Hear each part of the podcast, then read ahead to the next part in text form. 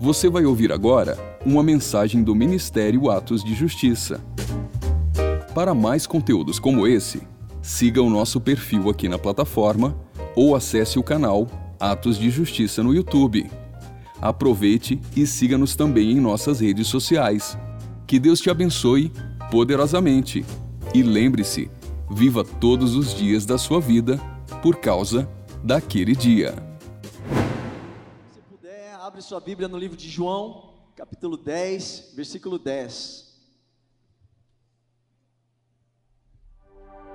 Eu quero começar dizendo nessa noite que eu e você não estamos aqui para cumprir uma agenda terrena, amém?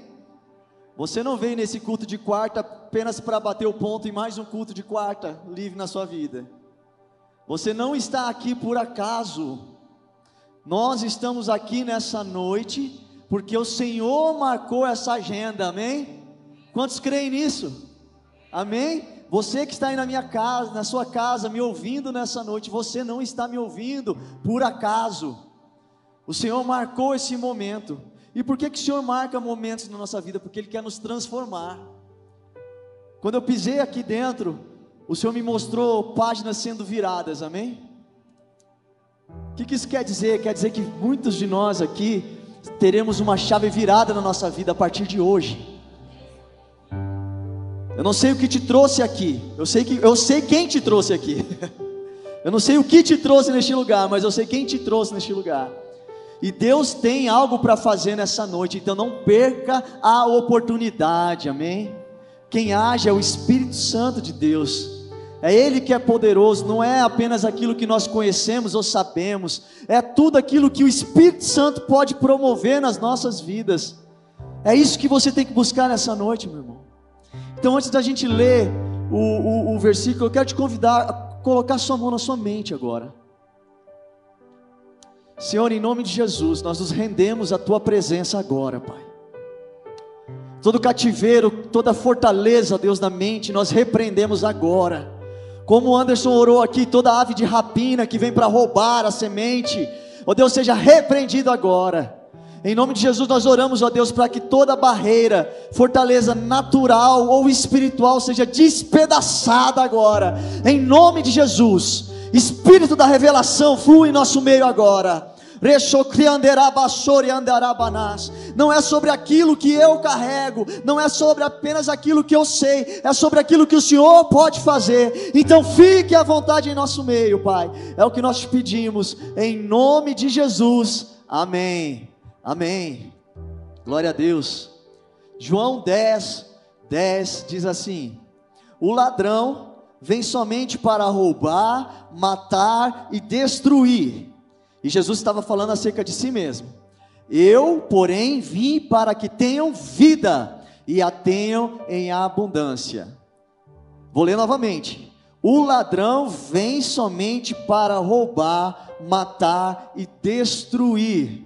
Eu vim para que tenham o quê? É qualquer vida? É uma sobrevida apenas? Não. Uma vida em abundância. E eu quero falar sobre isso nessa noite. Essa é a proposta de Jesus para nós. Foi por isso que Jesus morreu na cruz. Ele estava falando aqui a proposta, a razão pela qual ele veio. É tão importante essa chave, esse versículo, é Jesus falando acerca de si mesmo e a razão pela qual ele veio. E qual é a razão que Jesus veio para que nós tenhamos vida, para que nós tivéssemos vida, e não é qualquer vida é vida em abundância. Eu quero começar trazendo esse versículo porque ele traz uma chave muito importante para nós. Mas, Bruno, minha vida não está muito abundante assim, não. O que é abundância, Bruno, então? Abundância não é ausência de problemas. Nós temos que começar a partir daqui. Abundância é você ter Deus em sua vida que te promove uma vida de alegria e de contentamento, amém? Até porque, gente, crises, Deus até usa e cria situações de crises para nos amadurecer. Sabe, eu já disse isso na última vez que nós ministramos aqui. O Senhor promove circunstâncias de dificuldade que nos promovem nele. Então, uma vida em abundância não é uma vida ausente de problemas. mas uma vida com a presença de Deus. Eu já ouvi uma frase um dia e ela faz muito sentido. O problema do crente não é a presença de demônios. O problema do crente é a ausência de Deus. E nós estamos aqui no culto de libertação, amém? E o que, que é libertação, Bruno? Libertação é a gente tirar a, a, as ações ou as cartas de legalidade que dão, a, dão razão para ações de exploração demoníaca. Isso que é libertação. Quantos querem ser livres aqui? Libertação é para crente, meu irmão. Libertação é diferente de se expulsar demônio. Libertação é a gente limpar o terreno, a sujeira de onde os demônios estão explorando. Libertação é muito mais do que você chegar num saco de lixo e expulsar as moscas que estão envolvendo aquele lixo. Libertação é você limpar o lixo para que não haja moscas. Todos entendem isso? E é para isso que Jesus veio para nos promover uma vida abundante, uma vida livre, desprendida. E Êxodo 3, 7 e 8, ele vai expressar uma das alegorias de Deus que mostram uma vida plena. E eu gostaria que você abrisse comigo Êxodo 3, 7 e 8.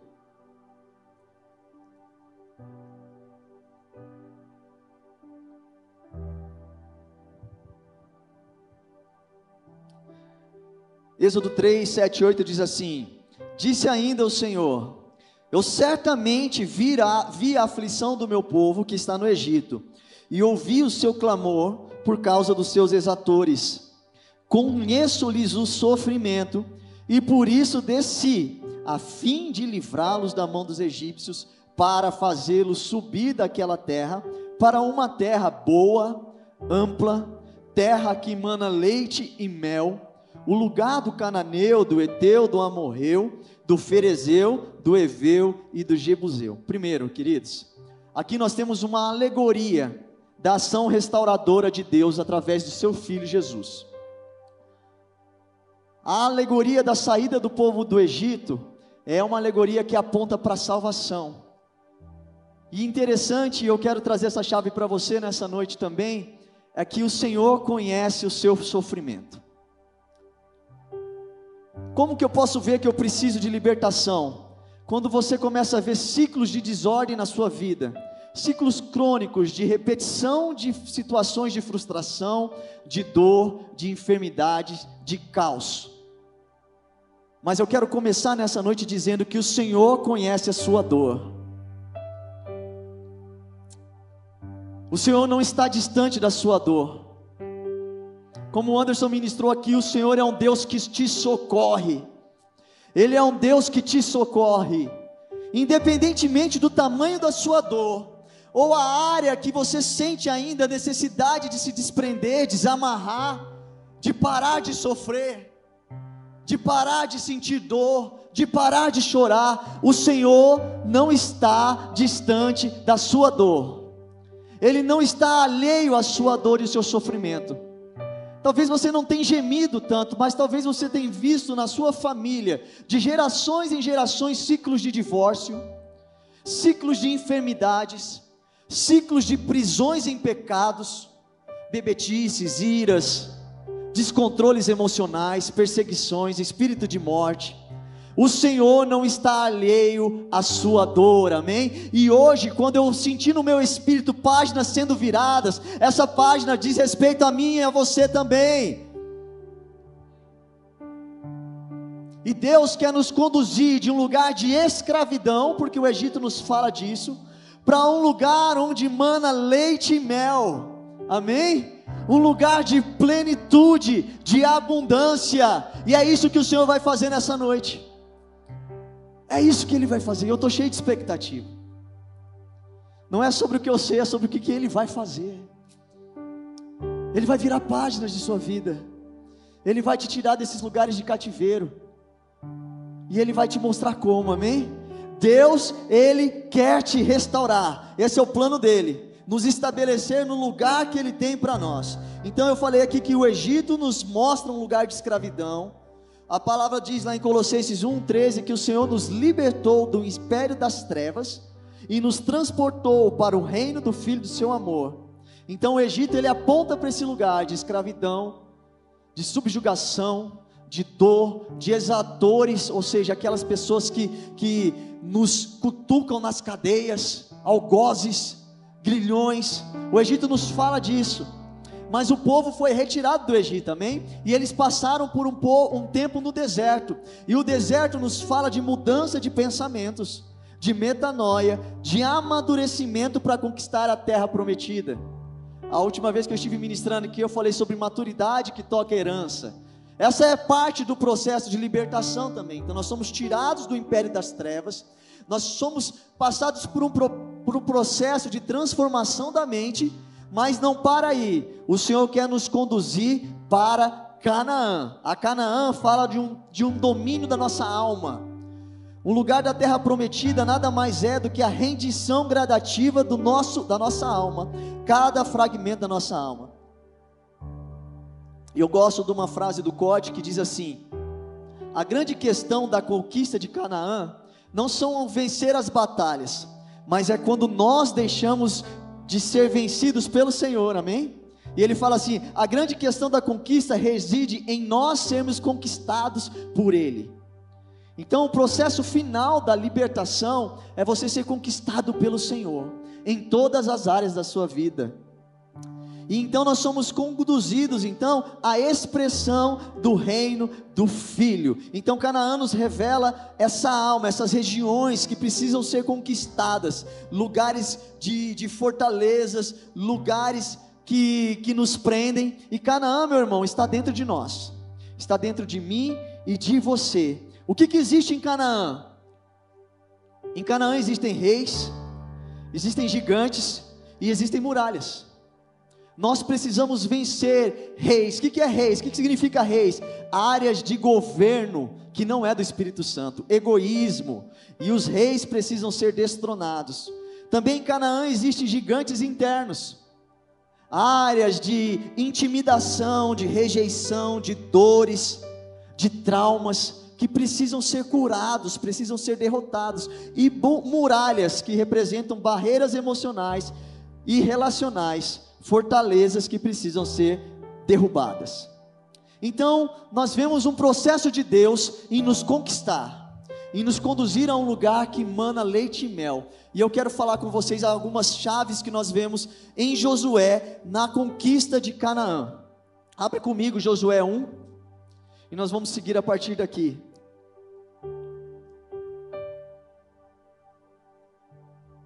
Eu fiz um pano de fundo apenas para a gente entender onde que o Senhor quer nos conduzir, amém? E para essa conquista da terra prometida que começou lá no Egito, o primeiro desafio de Josué foi a tomada de Jericó. Mas eu quero refletir com vocês sobre o trajeto de Josué até conquistar esse lugar. Josué 1 diz assim: Depois da morte de Moisés, servo do Senhor, disse o Senhor a Josué, filho de Nun, auxiliar de Moisés: Meu servo Moisés está morto.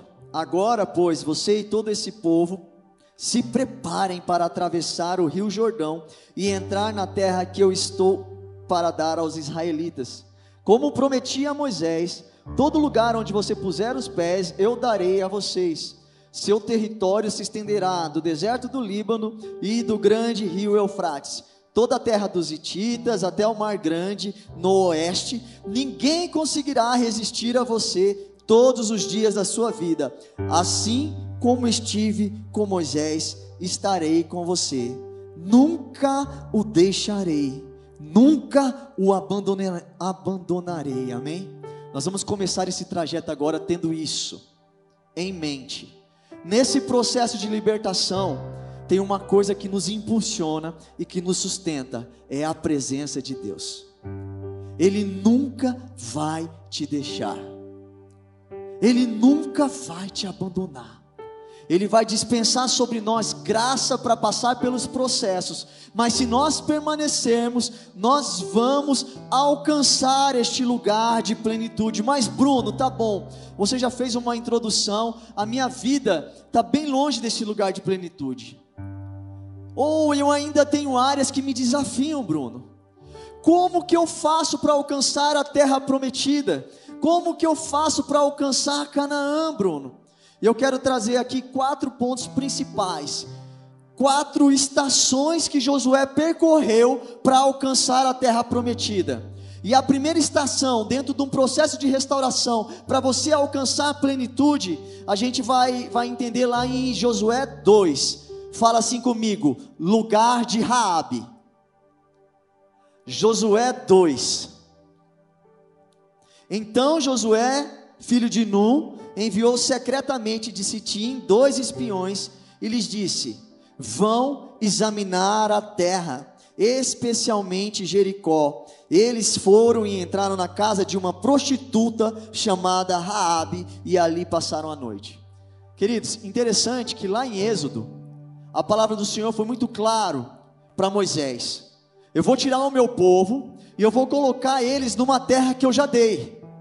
Em outra versão de Josué 1, fala assim: ó, Moisés, meu servo, é morto, dispõe-te agora, passa esse Jordão, tu e todo esse povo, para a terra que eu dou para os filhos de Israel. Nós precisamos entender que essa terra já foi dada pelo Senhor. O lugar de plenitude já foi habilitada pelo Senhor por meio de Jesus, amém? Só que o processo de conquista é nossa responsabilidade. Nós precisamos entender isso.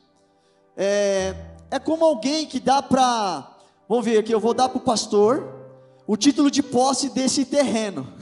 Esse terreno é nosso, amém? Deus já liberou essa palavra para nós. E eu dou para o pastor um terreno, uma escritura da posse de uma terra. Só que ele chega lá nesse, nesse terreno que eu dei a escritura para ele, eu era o antigo dono, e eu dou para você: olha, esse terreno agora é teu. A palavra diz que Salmo 24 que toda a terra é do Senhor, do Senhor é toda a terra. Então Deus deu para o povo de Israel a terra, mas na terra tinham gigantes, tinham situações que o povo teria que vencer. Então, quando eu dou para o pastor essa escritura, ela por si só não me garante o lugar físico da terra, ela me dá o direito de me apropriar dessa terra. Mas para o pastor chegar lá e tomar posse dessa terra, vai ter, ele vai ter que tirar todos os poceiros de lá, né, pastor? Se eventualmente ele chegar numa terra que eu dei para ele, um terreno, uma casa, alguma, que, alguma coisa que aquela escritura confere direito de posse, e chegar lá tiver um invasor, ele vai ter que entrar com uma ação judicial, uma ação de desapropriação, uma ação de despejo, seja o que for. Ele vai ter que entrar com alguma ação para tirar aqueles poceiros daquele lugar. Assim sou eu e você. O Senhor Deus em Jesus Cristo nos deu títulos de posse de uma vida plena. Só que o diabo tomou algumas áreas da nossa vida por conta do pecado. Por conta do pecado de Adão, nós perdemos direitos. Nós perdemos áreas e fomos conquistados, e essas conquistas das trevas se perpetuam de geração em geração. Então cabe a nós nos posicionar nesses lugares para tomar de volta a posse que o Senhor nos deu. Amém? Todos entendem o processo de libertação? Então, Jesus morreu na cruz por todos os pecados, amém? Amém. Mas por isso a gente deixa de pecar? Não, porque essa é uma responsabilidade nossa.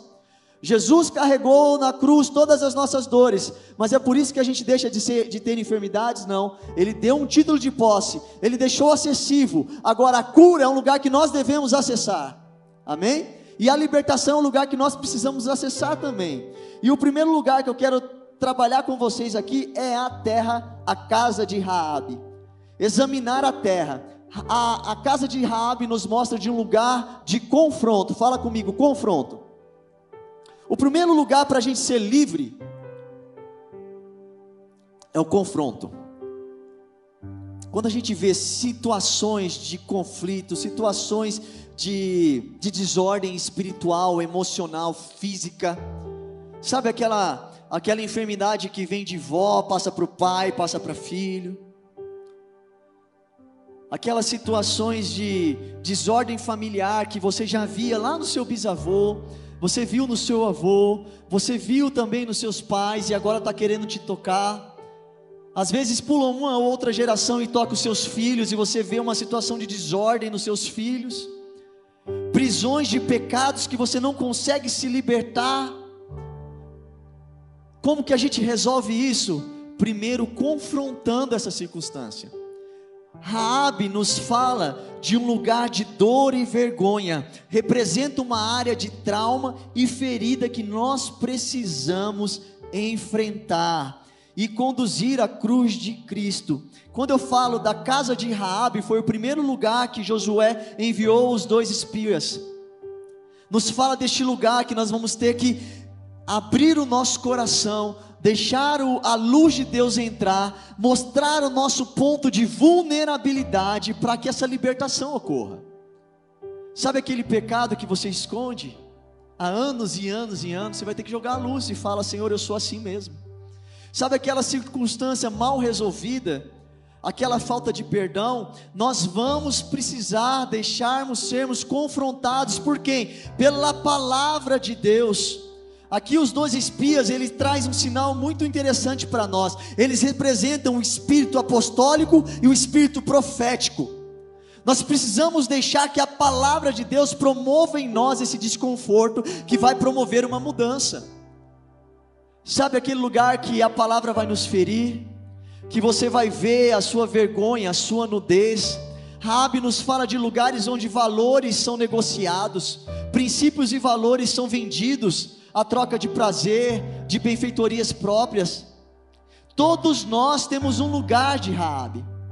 Todos nós temos um lugar de vergonha que precisamos nos expor à luz e deixar Deus promover mudança, amém? Todos nós precisamos de uma identidade que precisa ser remida, redimida. Por quê? Interessante que a palavra do Senhor fala aqui, ó, Josué 2, e eles foram e entraram na casa de uma prostituta chamada Raabe. Esse termo prostituta, até mesmo nosso, nossa sociedade tem um peso muito forte, não é verdade? Revela a vergonha, revela uma circunstância de indignidade, mas essa prostituta ela tinha um nome. Isso me chama a atenção. Talvez você tenha vergonha de se expor. Talvez você se sinta envergonhado em se abrir até mesmo para Deus, quanto mais para outras pessoas.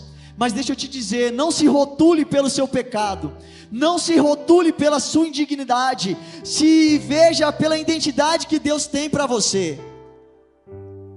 A Bíblia não fala que eles foram apenas de uma casa de uma prostituta. A Bíblia fala que eles entraram na casa de uma prostituta que tinha um nome, ou seja, ela tinha uma identidade, e Deus conhecia a identidade de cada um. Deus conhecia a identidade de Raabe. Quando Deus olha para você, Ele não vê apenas aquilo que você fez de errado, ou aquilo que eu fiz de errado. Ele me vê como Ele me criou para ser, amém? Eu gosto de uma história que eu aprendi alguns anos atrás, sobre uma penalidade, o direito penal dos Estados Unidos no estado do Tennessee. As pessoas que eram pregas, pegas dirigindo embriagada, eu não sei se a lei lá é igual ainda, mas eles tinham uma punição até que interessante. Sabe o que, que os juízes davam de penalidade, além da multa, além de todas as questões financeiras que aqueles motoristas precisavam passar? A penalidade que o juiz aplicava era a seguinte: eles colocavam coletes fluorescentes, bem coloridos, e colocavam essas pessoas que eram pegas dirigindo embriagada na beira das estradas, catando lixos. Então todo mundo que passava via aqueles homens que eram pegos dirigindo embriagado com coletes, escrito assim, em letras bem grandes: Eu sou um motorista bêbado. Em inglês, é que eu não manjo muito do inglês para falar aqui a versão. Mas eles carregavam um colete fluorescente escrito: Eu sou um motorista bêbado. Eu não quero aqui falar contra a, a função educativa da penalidade. Mas acontece que um dia falou, Deus falou isso comigo. Ele falou: Bruno, assim como aqueles motoristas vist, estavam vestidos da sua indignidade, você também está. E eu tinha vários coletes fluorescentes. E esses coletes não estavam dizendo você é um motorista bêbado, eles estavam dizendo você não consegue, você é um pecador, você é um mentiroso, você é um enganador. Talvez você chegou nessa noite cheio de coletes. E por isso você está com medo de se expor para o processo de libertação, de restauração. Talvez você anda na sua vida cheio de coletes. Eu sou um mentiroso, eu sou um viciado, eu sou um adúltero, eu tenho uma mente poluída, eu sou isso, eu sou isso, eu sou aquilo. Mas como eu disse, o Senhor vai virar páginas da sua vida e hoje ele vai tirar esses coletes de indignidade. A prostituta tinha um nome. E ela se chamava Raabe. Deus a via como Raabe. E o Senhor vai tirar essas roupas de indignidade da sua vida. Não é apenas sobre aquilo que você fez, mas é sobre o poder redentivo da cruz de Jesus, que nos transforma, que nos liberta, que nos cura. Deixe o Senhor fazer isso com você nessa noite. Deixe a luz te mostrar quem você é, sim porque a glória do Senhor faz isso. A glória de Deus mostra quem nós somos. Mas não pare naquilo que você fez. Vai além. Ande naquilo que Deus pensa a seu respeito. A sua verdade, a minha verdade não é a nossa queda. A nossa queda é um momento que marcou e abriu legalidades para demônios, sim, mas a nossa verdade é no céu, é no Senhor. A sua realidade não é a enfermidade que você está vivendo, não é a sua o seu problema financeiro, a sua verdade é aquilo que Deus pensou a seu respeito, sabe por quê? Nós somos feitos nele, antes da criação do mundo, você acredita, você sabe disso? Você foi criado antes de você pecar, essa é a identidade que precisa ser restaurada nesses dias. Uma igreja que se levanta com uma identidade restaurada a prostituta tinha nome. 1 João 1,7 fala: Se nós andarmos na luz, como Ele na luz está, nós temos comunhão com os outros, e o sangue de Jesus Cristo, Seu Filho, nos purifica de todo pecado. Nós precisamos de, purificação dos nossos pecados e das nossas iniquidades. E eu creio que Deus nessa noite vai trazer luz sobre você, mostrando as áreas que precisam ser transformadas ainda. Ah, Bruno, então, eu já passei por vários processos de libertação. Sempre tem mais, meu irmão. Sempre tem mais. Eu já contei aqui que um dia eu, eu, eu recebi um profeta, e esse profeta, num, num movimento, num, num seminário de libertação que eu estava, e ele chegou assim para mim e falou assim: Bruno, você já andou um caminho, mas agora você precisa andar a segunda milha. E desde aquele dia eu tenho andado de milhas em milhas, viu? Cada dia o Senhor vai nos aperfeiçoando, até que seja dia perfeito, amém? A vereda dos justos é como a luz da aurora, que vai brilhando dia após dia, até ser dia perfeito, mais e mais até ser dia perfeito. Então a casa de Raabe nos mostra esse lugar. Não tem libertação sem ter exposição, querido. Não tem libertação, não tem restauração sem ter confronto, sem ter correção, sem ter direção de Deus pela palavra dele. Nós precisamos passar pela casa de Raabe. Nós precisamos deixar que os espias entrem no nosso interior e nos revele quem nós somos. Quantos querem ser libertos ainda? Amém. É um lugar de quebra do amor à reputação. O orgulho. Quebra o orgulho. Deixa Deus quebrar o seu orgulho. Não há restauração, não há libertação no lugar orgulhoso. Eu aprendi um dia um exercício muito bom para vencer o orgulho, sabe qual é? Quando você quiser falar demais, fica quieto. E quando você quiser ficar quieto, fale. E Deus vai trabalhando o seu orgulho. Porque às vezes o nosso orgulho nos cala no momento que a gente precisa falar. No momento que a gente precisa se expor, no momento de falar eu não consigo. Né? O orgulho ele tem, até tenta nos paralisar. Com medo de passar vergonha. Quantos aqui não pregam o Evangelho porque são orgulhosos? Sim. Quantos de nós não fazemos a diferença onde nós estamos porque somos orgulhosos? Temos vergonha do que as pessoas vão pensar ao nosso respeito. O orgulho nos cala. Quando você quiser falar, quando você quiser se aparecer, se esconda. Quando você quiser se esconder, deixa Deus aparecer através de você. Amém? Vença o orgulho. Deixe que os espias entrem no lugar da casa de Raabe. Deixa o Espírito Santo perscrutar o nosso interior, mostrando as áreas que nós precisamos é, desenvolver, amadurecer. Ah, Bruno, mas eu já estou há 20 anos, sou crente há 40 anos, sempre tem mais, meu irmão. Sempre tem mais. Libertação é que nem você ir no médico. Você não vai sair daquele momento curado. Às vezes você vai precisar de um tratamento de choque, vai passar por uma cirurgia, mas mesmo assim, sabe o que o médico vai fazer? Vai te dar um remédio e vai te dar uma receita. Não tem libertação varia de condão. Não tem restauração assim sem processo, sem receitas. Então o que nós fazemos com a libertação? Você vai receber uma receita. Como você tem recebido todo culto, a palavra do Senhor é essa receita. Doses de remédio que te transformam e te curam. Se você for no médico, pegar a receita, comprar um remédio, mas não tomar, você vai ser curado? Não. Nós precisamos passar pelas estações de cura. E a casa de Raabe é uma estação de cura, amém? A primeira estação de cura e de libertação e restauração aqui, então, em Josué, na conquista da terra prometida, é a casa de Raabe. A segunda chave, a segunda estação aqui é a travessia do Jordão.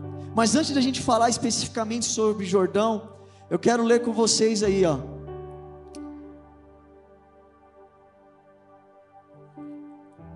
Deixa eu só achar aqui. Josué 1, versículo 7 e 9.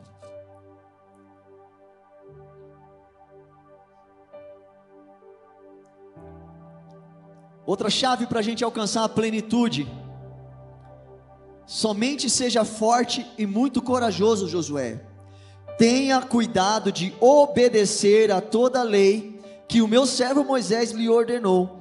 Não se desvie nem para a direita, nem para a esquerda, para que você seja bem-sucedido por onde quer que andar. Amém? Segunda chave, fala comigo: obediência. Obediência à palavra de Deus. Sem obediência à palavra de Deus, não tem libertação. Ah, o, o, o rei faz uma estátua de ouro linda e pede para ser adorado. Aí você faz assim, ó. Eu não vou me ajoelhar, mas eu vou me curvar um pouquinho. Meu irmão, se curvar um pouquinho é a mesma coisa que se ajoelhar.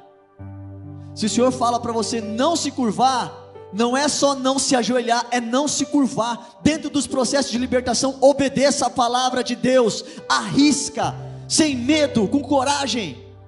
Amém? Porque vale a pena mesmo que pareça que o mundo vai cair, vai valer a pena, porque a obediência à palavra nos traz vida. Se você obedecer a minha palavra, você vai beber o melhor, comer do melhor dessa terra. Essa é promessa de Deus para mim e para você. Esse é o tempo da, da igreja manifestar a sua filiação. Por que, que eu disse isso? Porque a linguagem de Deus em amor é obediência. E a Bíblia fala que a, que a ardente expectativa da criação é, aguarda a revelação dos filhos de Deus. Por quê? Porque a filiação pressupõe obediência, amém? Sem obediência à palavra do Senhor não tem cura, não tem libertação, não tem restauração. A libertação não é do nosso jeito, é do jeito do Senhor. E esse jeito já foi entregue aqui para nós, ó. Renúncia, confissão, humildade, processo da cruz. Jesus nos ensinou obediência, obediência. João 14, 21 fala assim: Aquele que tem os meus mandamentos e os guarda, esse é o que me ama. Aquele que me ama será amado pelo meu Pai, e eu também o amarei e me manifestarei a ele. Aquele que tem os meus mandamentos e os guarda, esse me ama. Irmãos, não basta apenas a gente fazer aquilo que é certo. Nós temos que fazer aquilo que é certo do jeito certo. É diferente. Lembra de Davi levando a arca? Ele quis levar do jeito dele, bem intencionado. Ai, Bruno, eu preciso fazer uma restituição, eu preciso fazer um conserto, eu preciso pedir perdão para alguém. Tem um jeito certo de pedir, sabe como? É em humildade, em humilhação. Não basta chegar e pedir perdão para o irmão falando assim: olha, você me feriu, viu? Mas eu preciso mudar, eu preciso ter isso na minha vida melhorado, então eu te perdoo, viu? Mas o coração está cheio de orgulho ainda. Não basta fazer aquilo que é certo, é necessário fazer aquilo que é certo do jeito certo, amém? Pega isso aí, meu irmão. Lugar de obediência, lugar de obediência. Aleluia. Segunda estação para a gente alcançar a plenitude: descer o Jordão. Josué 2, versículo Josué 3, versículo 1, perdão. Segunda chave para a gente alcançar a plenitude: descer o Jordão. De manhã, bem cedo, Josué e todos os israelitas partiram de Sitim, foram para o Jordão, onde acamparam antes de atravessar o rio.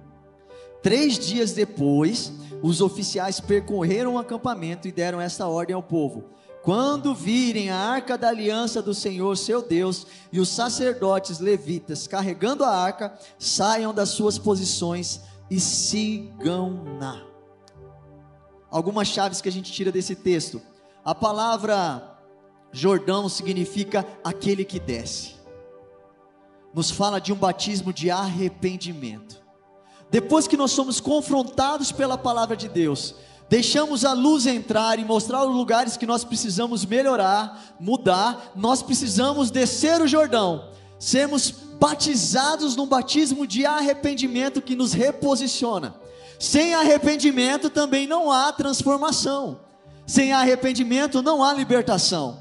E Jordão nos fala de arrependimento. Interessante aqui no versículo 2, fala três dias depois, ou seja, eles se acamparam antes do Rio de Jordão e ficaram três dias lá. Três dias nos falam de um novo ciclo.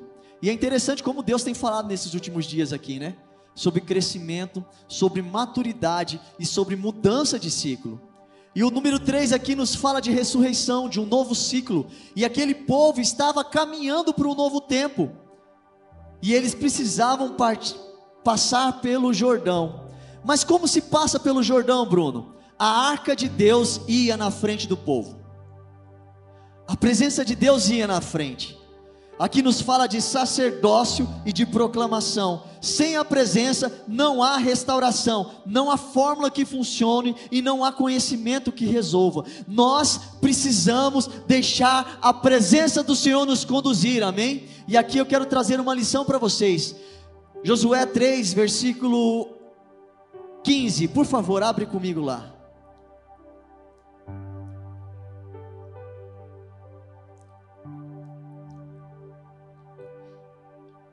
E diz assim: o Jordão transborda em ambas as margens à época da colheita.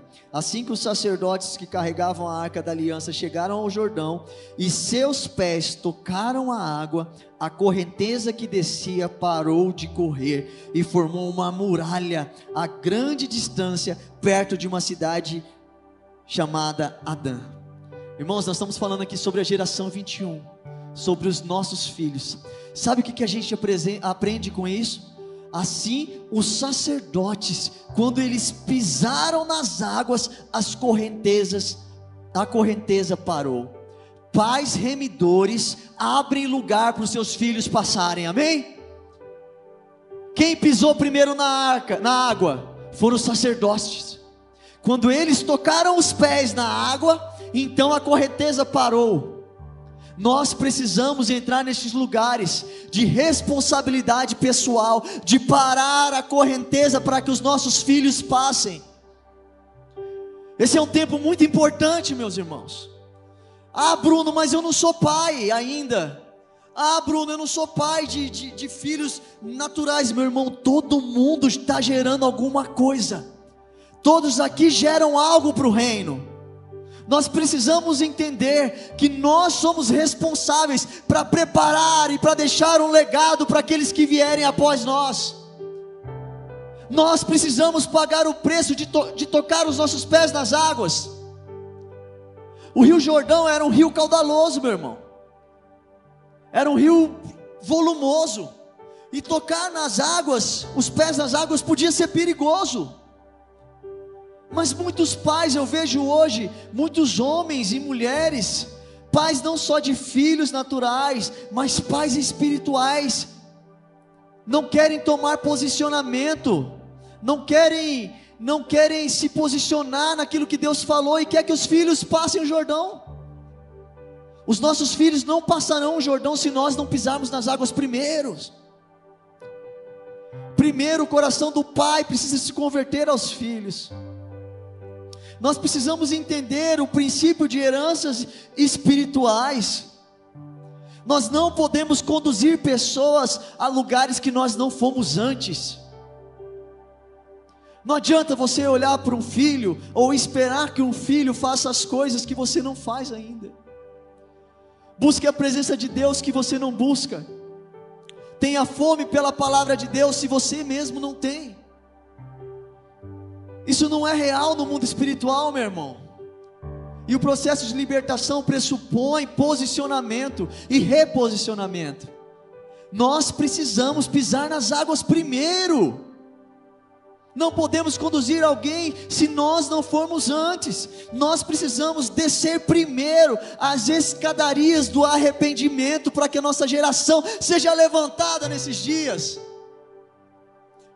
Os primeiros a se arrepender, os primeiros a descer o Jordão somos eu e você. Você que está ouvindo essa palavra hoje, está chegando luz para você. Essa página vai ser virada, mas nós precisamos descer primeiro, nos arrepender primeiro, mudar a nossa conduta primeiro. Posicionamento: doze sacerdotes nos fala de maturidade. E o Rio Jordão nos fala de novo nível. Nós precisamos pisar nas águas para que as águas sejam cortadas, ou seja, sejam paralisadas. As águas nos falam das pulsões das nossas almas, da nossa alma para o exercício do arrependimento, ou seja, as águas, a correnteza nos fala daquilo que nos impede de descer o, o Jordão, de passar para o novo nível. Nós, enquanto sacerdotes, nós precisamos entrar primeiro neste lugar. Quando você pisar a planta dos seus pés no Rio Jordão, essas pulsões da nossa alma que nos paralisam, que nos impede de ir para outra margem, vai ser paralisada, amém? Mas pise no Jordão. Nós precisamos entender o peso da responsabilidade sacerdotal. Eu repito, ah, eu não tenho filho ainda. Você vai ter um legado espiritual para deixar nessa nação, nessa terra. Vocês lembram de Jaron? Existe um movimento de intercessão dos pais pelos filhos, como Jairo que foi interceder pela sua filha que estava morrendo. Os pais precisam entrar neste lugar, amém? Vocês lembram do pai que foi até Jesus correndo porque o filho estava endemoniado? Os pais precisam ir antes. Jairo precisou correr para Jesus, pedindo: Jesus, minha filha está morrendo. Aquele pai do, seu, do, do, do endemoniado Gesareno teve que correr para Jesus em favor dos seus filhos. Pais, sacerdotes, levantem-se em favor dos seus filhos. Lutem pelos seus filhos. Pise na água primeiro. Eu lembro de um, de um filme que eu assisti com o Luca. E esse, filho, esse filme ele contava a história de um relacionamento de pai com um menino e ele não conhecia esse menino, ele foi conhecer esse menino, ele tinha uma vida toda destruída, esse pai. E ele tinha o, o seu filho, conheceu ele só quando ele tinha mais ou menos entre 8 e 10 anos. Eu não lembro muito bem o filme, porque faz muito tempo que eu assisti, mas eu lembrei dele agora. E aquele pai foi ter com o filho, ele, ele aproveitou aquela oportunidade, sabe? E ele, e ele quis passar, é, é, restituir o tempo que ele perdeu com o filho. Mas aquele que tinha a guarda do filho, um dia depois de ele passar uma temporada com o filho, foi lá e quis pegar a guarda de volta. E de fato a guarda era da outra pessoa, acho que era uma tia do menino que tinha a guarda do filho. Afinal de contas, o pai nunca quis saber do filho. Conheceu o filho depois de oito anos e quis então remir esse tempo. E o filho amou o pai, teve um relacionamento muito forte com o pai, mas aqueles que tinham o, o poder de guarda sobre o filho, um dia foi lá e, e quiseram pegar a guarda de volta. E, e eu lembro de uma cena desse filme que me chocou e me marcou muito. E era assim: o filho estava de um lado, sendo carregado à força pela tia, pelas mãos, e o pai olhando, chorando, chorando, chorando, filho, chorando, e o filho olhando para ele, tipo assim: Você não vai fazer nada, pai. E eu lembro daquele pai falando para o filho assim: Filho, o que você quer que eu faça? Eu não tenho direito sobre você. E o filho olhou para o pai e falou assim: Aquela parte foi forte. Ele olhou para o pai e falou assim: Eu quero que você lute por mim. Lute por mim, pai. Quantos filhos hoje estão olhando para os pais com um clamor: Lute por mim, pai. Lute por mim, mãe. Não deixe o mundo me levar. Não deixe essa sociedade me carregar. Eu quero estar com você. Lute por mim, pais. Pais, lutem pelos seus filhos. Passem pelos processos de restauração para que seus filhos possam passar pelo Rio Jordão a pés secos. Lute pelos seus filhos. Levantem-se em favor dos seus filhos. O diabo está tentando puxar os nossos filhos com mãos de fogo, com mãos de força, de ferro. Pais, lutem pelos seus filhos. Os sacerdotes foram na frente e eles pisaram na água, e só assim que o povo passou. Terceira, terceira estação, e a gente vai, vai passar pelo final. Nós queremos estar na terra prometida, amém? Nós falamos aqui sobre a casa de Raabe, a casa do confronto. Nós passamos sobre é, pelo Jordão, um batismo de arrependimento. Nós falamos que pais abrem lugar para os filhos. Nós vamos para mais uma chave e, e essa chave é aliança. Fala aliança. Josué 8. Perdão, Josué 5, 8.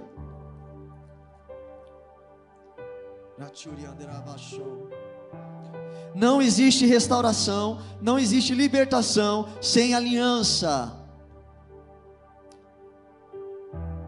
Versículo 2, Josué 5:2. Naquela ocasião o Senhor disse a Josué: Faça facas de, de, de pedra e circuncide os israelitas. Josué fez facas de pedra e circuncidou os israelitas em Gibeate Aralote. Ele fez isso porque todos os homens aptos para a guerra morreram no deserto, porque vocês lembram que o povo do Egito pereceu no deserto porque duvidou da promessa de Deus, titubeou e eles morreram no deserto. A geração passou e agora a geração que estava com Josué não eram mais aqueles do deserto, era outra geração que precisava passar pela circuncisão. Versículo 5: Todos os que saíam haviam sido circuncidados mas todos os que nasceram no deserto, no caminho depois da saída do Egito, não passaram pela circuncisão. Querido, a aliança da circuncisão aqui nos revela uma relação íntima, íntima de compromisso. Nos fala de uma relação de intimidade e compromisso. Sem circuncisão não há libertação sem aliança, sem busca, sem intimidade com Deus, não há libertação. Nós precisamos entrar nesse lugar de expor ao Senhor a nossa intimidade, para que o Senhor nos marque, amém?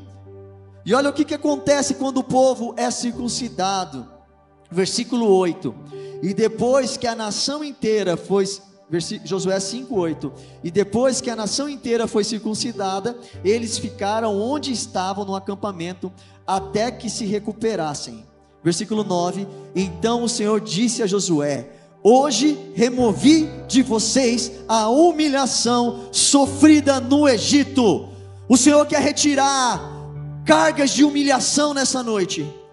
O Senhor quer tirar pesos de indignidade, de vergonha, de dor nessa noite, mas é necessário a aliança é necessário a exposição para que nós tenhamos a nossa intimidade entregue no nosso Pai, ao nosso Pai, para que Ele nos marque, amém? Depois que isso acontecer, Hoje eu tiro de você a humilhação do Egito. É uma nova fase, é uma nova página. Precisamos passar pela circuncisão. Precisamos passar por este lugar de guardar a aliança Êxodo 19, 5, 6 fala assim: Agora, se vocês me obedecerem fielmente e guardarem a minha aliança, vocês serão o meu tesouro pessoal, e todas as nações, embora toda a terra seja minha, vocês serão para mim um reino de sacerdotes e uma nação santa. Aleluia. Precisamos guardar a aliança, precisamos deixarmos ser tocados pelo Senhor. E entrarmos neste lugar de plenitude. Eu falei aqui três estações para alcançar a plenitude: Raabe, o confronto, Jordão, arrependimento, a aliança que nos fala da circuncisão, e eu quero falar aqui a última estação para a gente alcançar a plenitude: perseverança. Fique de pé comigo, o louvor pode subir.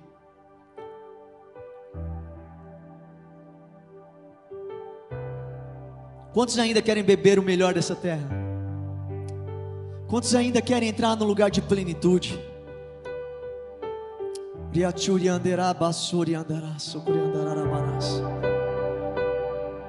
Não basta apenas a gente passar pelo confronto, não basta apenas a gente se arrepender, passar pelo Jordão, não basta apenas nós termos uma aliança com Deus e guardarmos ela, é necessário nós perseverarmos naquilo que o Senhor nos, nos chamou a fazer.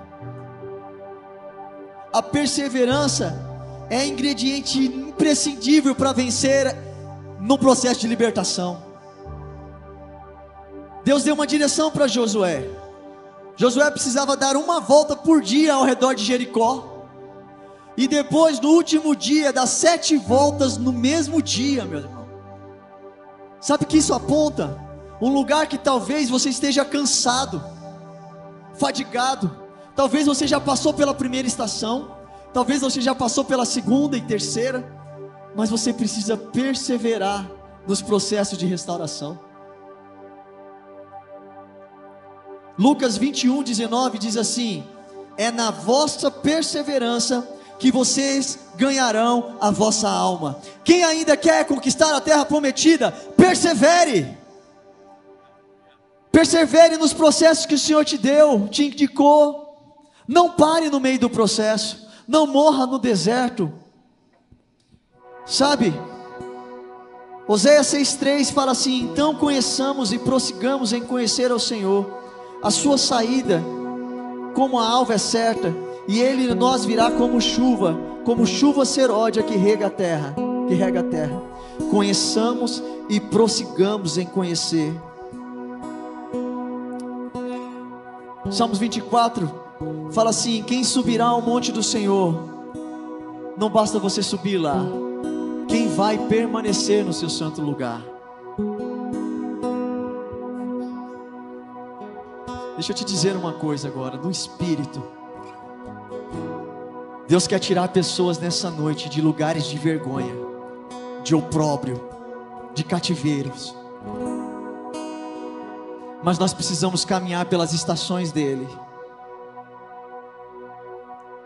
Talvez você está sendo esbofeteado pelo diabo, no seu corpo, na sua alma, na sua família, na sua casa. Áreas de exploração demoníaca ainda existem, mas hoje o Senhor quer promover uma libertação genuína, sustentável, permanente, que vai te conduzir a esse lugar de beber o mel e o leite em alguns minutos aqui, poucos, feche seus olhos e reflete que estação você está. Quero que você pense um pouquinho a respeito do lugar que você está.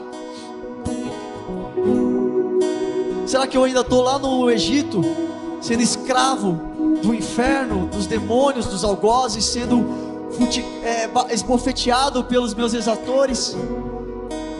Será que eu estou no lugar da primeira estação, sendo apenas confrontados, mas eu ainda não me posicionei no confronto, não mudei de posição, não deixei de, de fazer aquilo que eu precisava parar de fazer?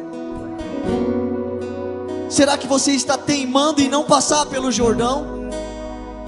Em não se arrepender?